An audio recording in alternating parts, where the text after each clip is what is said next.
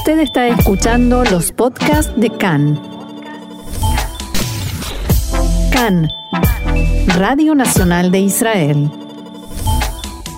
En el entorno del primer ministro mm, Naftali Bennett se reflejó, Roxana, durante la visita a Bahrein, el temor de que los enfrentamientos de los últimos días en Sheikh Jarrah provoquen una escalada amplia que puede llegar incluso a un nuevo enfrentamiento con Hamas y la Jihad Islámica en la Franja de Gaza.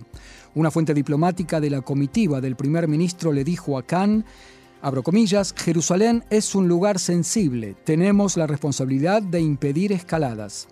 Incluso mencionó la muerte de Ido Abigal, el niño de seis años que falleció en Sderot durante la operación Guardián de los Muros. Debemos impedir que esto se repita. Hay que abstenerse de provocaciones que nos lleven a una situación no deseada. Ofer Kasif, Ahmad Tibi e Itamar Ben-Gvir van al lugar para calentar el ambiente. Nosotros debemos impedir el deterioro de la situación de seguridad en torno a Sheikh Jarrah. Al mismo tiempo, el comandante de la División de Judea y Samaria en Tzal, general de brigada Avi Blut, advirtió de un posible estallido en el mes de Ramadán. En las últimas semanas, Blut envió una carta a todos los comandantes en los territorios en la que escribió el primero de abril fue elegido como fecha en la que la división debe estar preparada para una escalada. Los catalizadores, el material explosivo, ya está en el terreno y solo falta el fósforo, dijo metafóricamente, para encender el área por completo. Y como sabemos, Roxana, fósforos no faltan en la zona. ¿Qué podría Así ser? Es.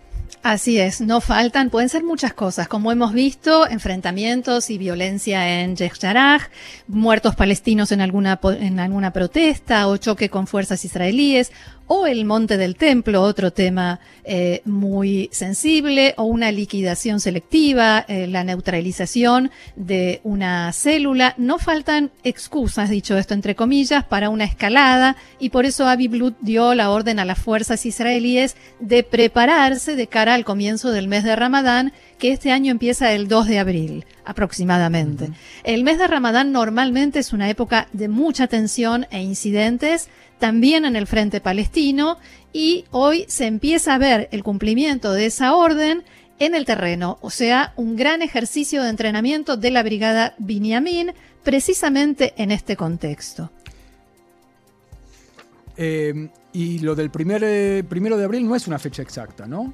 No, no es que lo hayan anotado en la agenda, sino que hay que aclarar eh, que ese es el momento en el que, para el cual tienen que estar completamente preparados. La misión es estar listos para esa fecha, partiendo de la comprensión de que hay altas probabilidades de que se produzca una, una escalada y deterioro de la situación de seguridad en esos días en Judea y Samaria. Al mismo tiempo se vuelve a ver el esfuerzo de Hamas por conservar y ampliar su influencia y poder proyectado hacia la franja de Gaza, hacia la margen occidental. Desde, claro, a, claro, así es. Hamas está invirtiendo grandes esfuerzos por apoderarse políticamente, pero también funcionalmente, o sea, de hecho, en la realidad uh -huh. de la autoridad palestina y de la OLP, la Organización para la Liberación de Palestina, que es la organización paraguas, considerada el organismo representativo legítimo de todo el pueblo palestino, donde jamás y la yihad islámica no tienen cabida y no solo quieren entrar, quieren apoderarse de la institución. Uh -huh. Jamás no quiere en estos momentos una nueva guerra con Israel en su territorio, como ya lo dijimos, pero utiliza este tiempo para rearmarse y recuperarse tanto a nivel militar como civil. Mientras tanto, las figuras de alto rango de Hamas en Turquía y el Líbano están tratando de provocar una intifada en Judea y Samaria.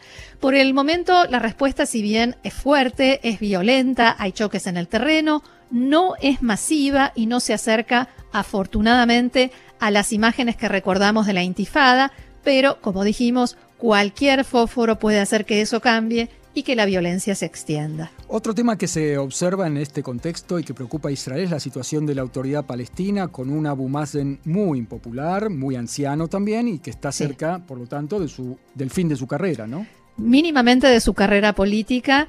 Efectivamente, el declive constante y cada vez mayor de la popularidad de Abu Mazen también le genera un debilitamiento a su capacidad para gobernar y para hacer cumplir la ley en la margen occidental, especialmente en lugares como Hebrón, Jenin y dentro de los campamentos de refugiados, donde también hay gran cantidad de armamento.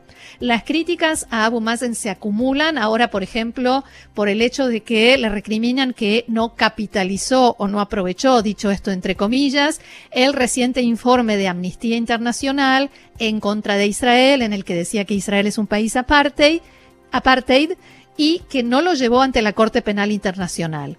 Y las ya conocidas acusaciones de corrupción en su contra y el hecho de que quienes se perfilan como sus seguidores, o sea, los que tienen mayores probabilidades de sucederlo, son Hussein Sheikh, ministro de Asuntos Civiles y número 2 de Abu Mazen, y el jefe de inteligencia Majed Faraj. Estos dos son considerados parte del sistema corrupto que rodea a Abu Mazen y no tienen legitimidad política y la calle palestina los ve como quienes aceptan la idea israelí de la paz económica a cambio de permisos de trabajo y sobre todo de beneficios y certificados VIP para los funcionarios de la autoridad palestina mientras dicen ellos continúa la ocupación. El pueblo palestino sigue sufriendo y ellos tienen ventajas. Y, un Abu Mazen que no tiene credibilidad en absoluto. No, ni un poquito.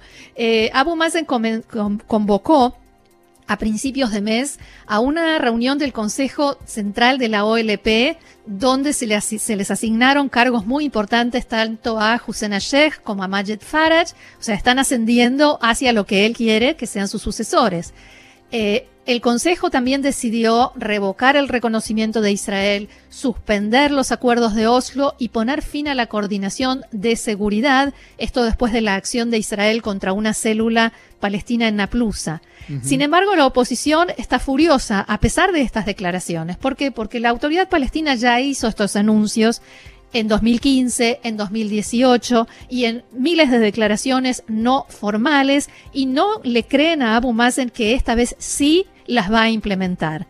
Eh, pero, eh, y además, lo que le recriminan es que Abu Mazen no quiere la unidad palestina, porque esto haría que tenga que eh, compartir el poder o peor aún, competir en elecciones con Hamas, y como sabemos en el pasado no le fue muy bien con esto, y si la violencia en Jerusalén este continúa y jamás se sigue posicionando cada vez más como defensor de Jerusalén, mientras Abu Mazen aparece cada vez más como domesticado por Israel, le va a ir peor todavía. Pero además Abu Mazen tiene una imagen ahora de alguien que no solo que no quiere la unidad palestina, sino que intencionalmente está profundizando la división interna del pueblo palestino, por ejemplo, con esta convocatoria que hizo de la OLP, con la cual nueve facciones palestinas no estaban de acuerdo, muchas que pertenecen a la OLP habían boicoteado la reunión, entre ellas el Frente Democrático Palestino, que a último momento cambió de idea y decidió sí participar, y dicen en la oposición que tomaron esa, decisión porque Abu Mazen compró su participación con altos cargos y más puestos en la OLP. O sea, no se puede decir que Abu Mazen no tenga conciencia de que todas esas medidas lo alejan, de hecho, de una reconciliación con la oposición y de la unidad palestina. ¿Cuál es su agenda? ¿Qué es lo que está buscando acá? No, al contrario, es muy consciente de lo que hace y de las consecuencias de estos pasos. Eh, peor aún, esto lo muestra otra vez como alguien que beneficia a Israel. Tanto los gobiernos anteriores de Netanyahu como el actual mantienen y sostienen, mantuvieron y mantienen la línea en la que ven la división interna palestina como una ventaja para Israel, algo que impide la creación de un Estado palestino. No puede haber negociaciones de paz con un gobierno de unidad que esté integrado también por Hamas, pero tampoco las hay con Abu Mazen, solo quieren hablar con él de economía y de seguridad. En la oposición palestina a Abu Mazen dicen que en el final de su vida, al menos política, ya no le rinde cuentas a nadie y únicamente quiere asegurar a futuro la situación de sus allegados y el imperio económico que estableció para sus dos hijos. Por último, otro escenario que preocupa a Israel y del cual jamás también podría aprovecharse es la batalla por el liderazgo de la autoridad palestina el día después de Abu Mazen. Se teme que este escenario político degenere en una anarquía eh, violenta, incluso hay quien habla de guerra civil. Hay menos escenarios violentos que también se barajan, pero este es un tema en sí mismo y sobre la sucesión de Abu Mazen, de Abu Mazen en los tres cargos que ostenta hablaremos otro día.